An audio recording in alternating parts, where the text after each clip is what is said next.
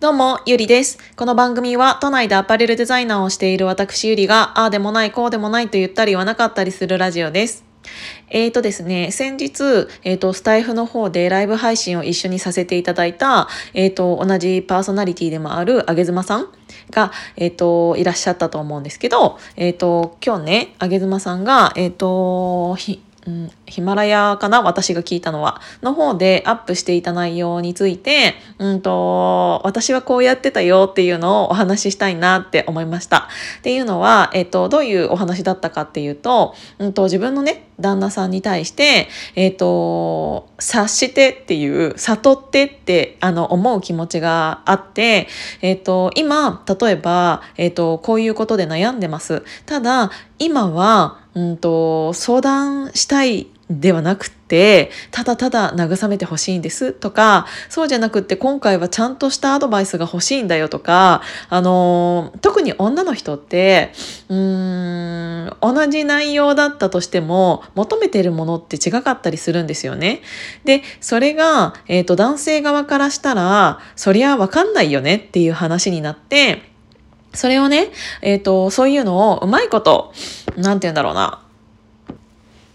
相手側にうまいことそれを伝えるようにするにはどうしたらいいのかなっていう話になりお話をしていて、えっ、ー、と、ちょっとあの回答をすごく求められていたので 私はこうにしてたよっていうお話をしたいなって思いました。っていうのは、うんと、私ね、前結構8年半ぐらい長く付き合い、お付き合いさせていただいていた方と同棲ずっとしてたんですね。本当に8年半。で、えっ、ー、と、その人と、えっ、ー、と、結構終始仲は良かったんですけど、うん私も結構ね、えっ、ー、と、仕事のことに関して、えっ、ー、と、イライラして帰ってきたりだったりとか、うん、なんだけど、その時はただただ慰めて欲しかったり。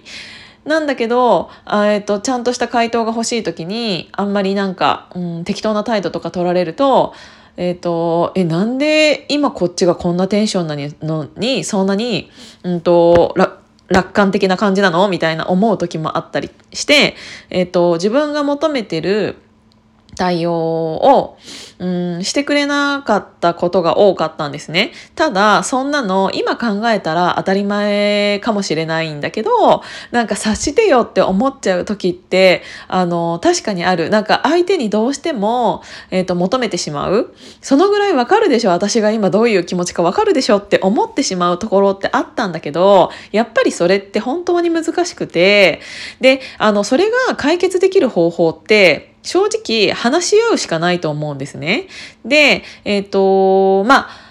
うんと今回の件に関して、えっ、ー、と、直接的に解決する方法っていうわけではないとは思うんだけど、えっ、ー、と、その時、そのお付き合いしていた彼とね、えっ、と、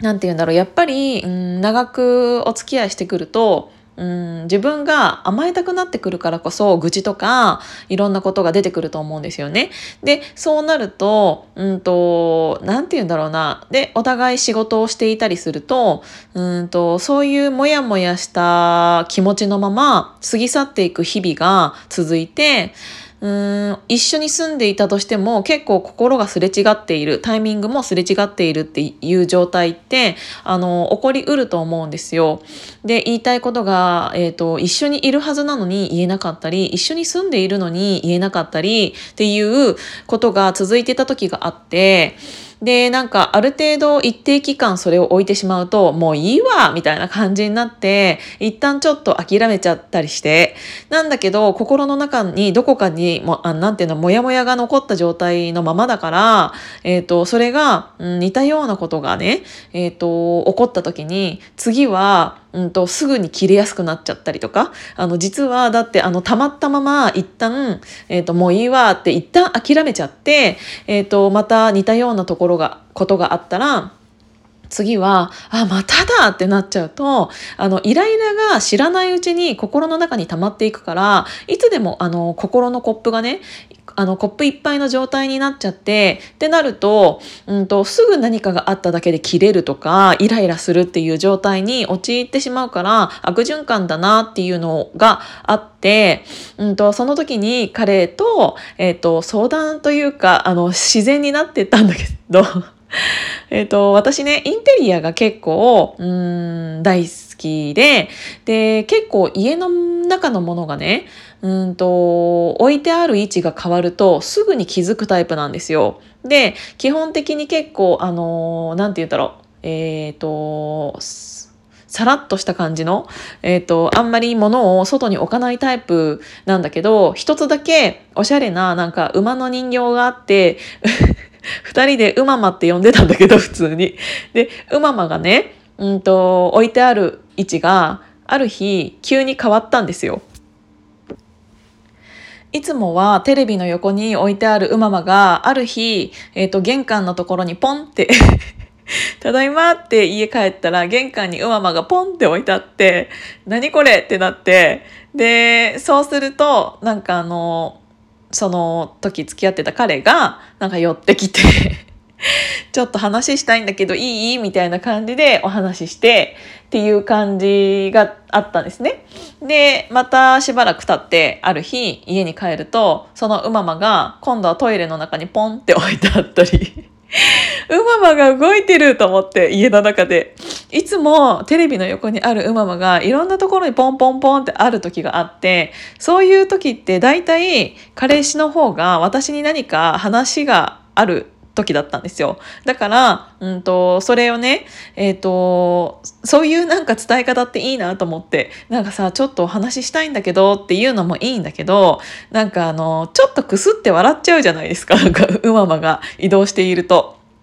で、えっ、ー、と、ちょっともう、なんて言うんだろう、それがもう可愛いなと思って、なんか言えばいいのにって思うんだけど、でもなんかちょっと言えない気持ちがあって、なんかそのうままのぬいぐるみというか人形をポンって置いてある場所をちょっとでも変わっていたら何か話したいことがあるっていうのが、えっ、ー、と、二人の間での、うんと、なんて言うんだろうな、えっ、ー、と、決まり事みたいな感じ、合図みたいな感じになってきて、それで、なんか私もえっ、ー、と、喋りたいな、でも最近喋れてないな、最近この間これがイライラしたんだけど全然話せてないからって、イライラしてることがあったりしても、えっ、ー、と、うままを、うんと、今度は逆に私が全然違う窓際にポンって 置いたりとか、なんなら、あの、床のど真ん中にポンって置いてあると、なんかあのー、あ、今度は、ゆりが何かしゃべり、俺に喋りたいことがあるんだなっていうのを察して、察してっていうかもう出てるから、うままが出てるから、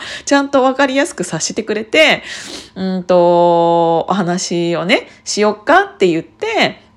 うんと話すきっかけになって、で、ちゃんと話し合えば別にお互い、あの、どっちが悪いとかでもないし、あの、そもそも他人だからね、すべて言わないで共有できることなんてないと思うんですよ。だから、その、うままがね、うんと、そういうきっかけを作ってくれたっていうのがあったの。で、そういうやりとりをしていると、やっぱり、なんかあの、お互い変な感じの切り口じゃなくて、ピリピリした感じじゃなくて、話し始めれたから、私はそのやり方めちゃめちゃいいなって思ったの。で、あの、それを、あの、今回のね、あげずまさんの心境に置き換えたら、私ちょっとだけいいこと思ったんだけど、ご夫婦の間でね、えっ、ー、と、決まり事を例えばしといて、えっ、ー、と、今回は、うんと、アドバイスがちゃんと欲しいです。ちゃんとお話ししたいです。っていう時は、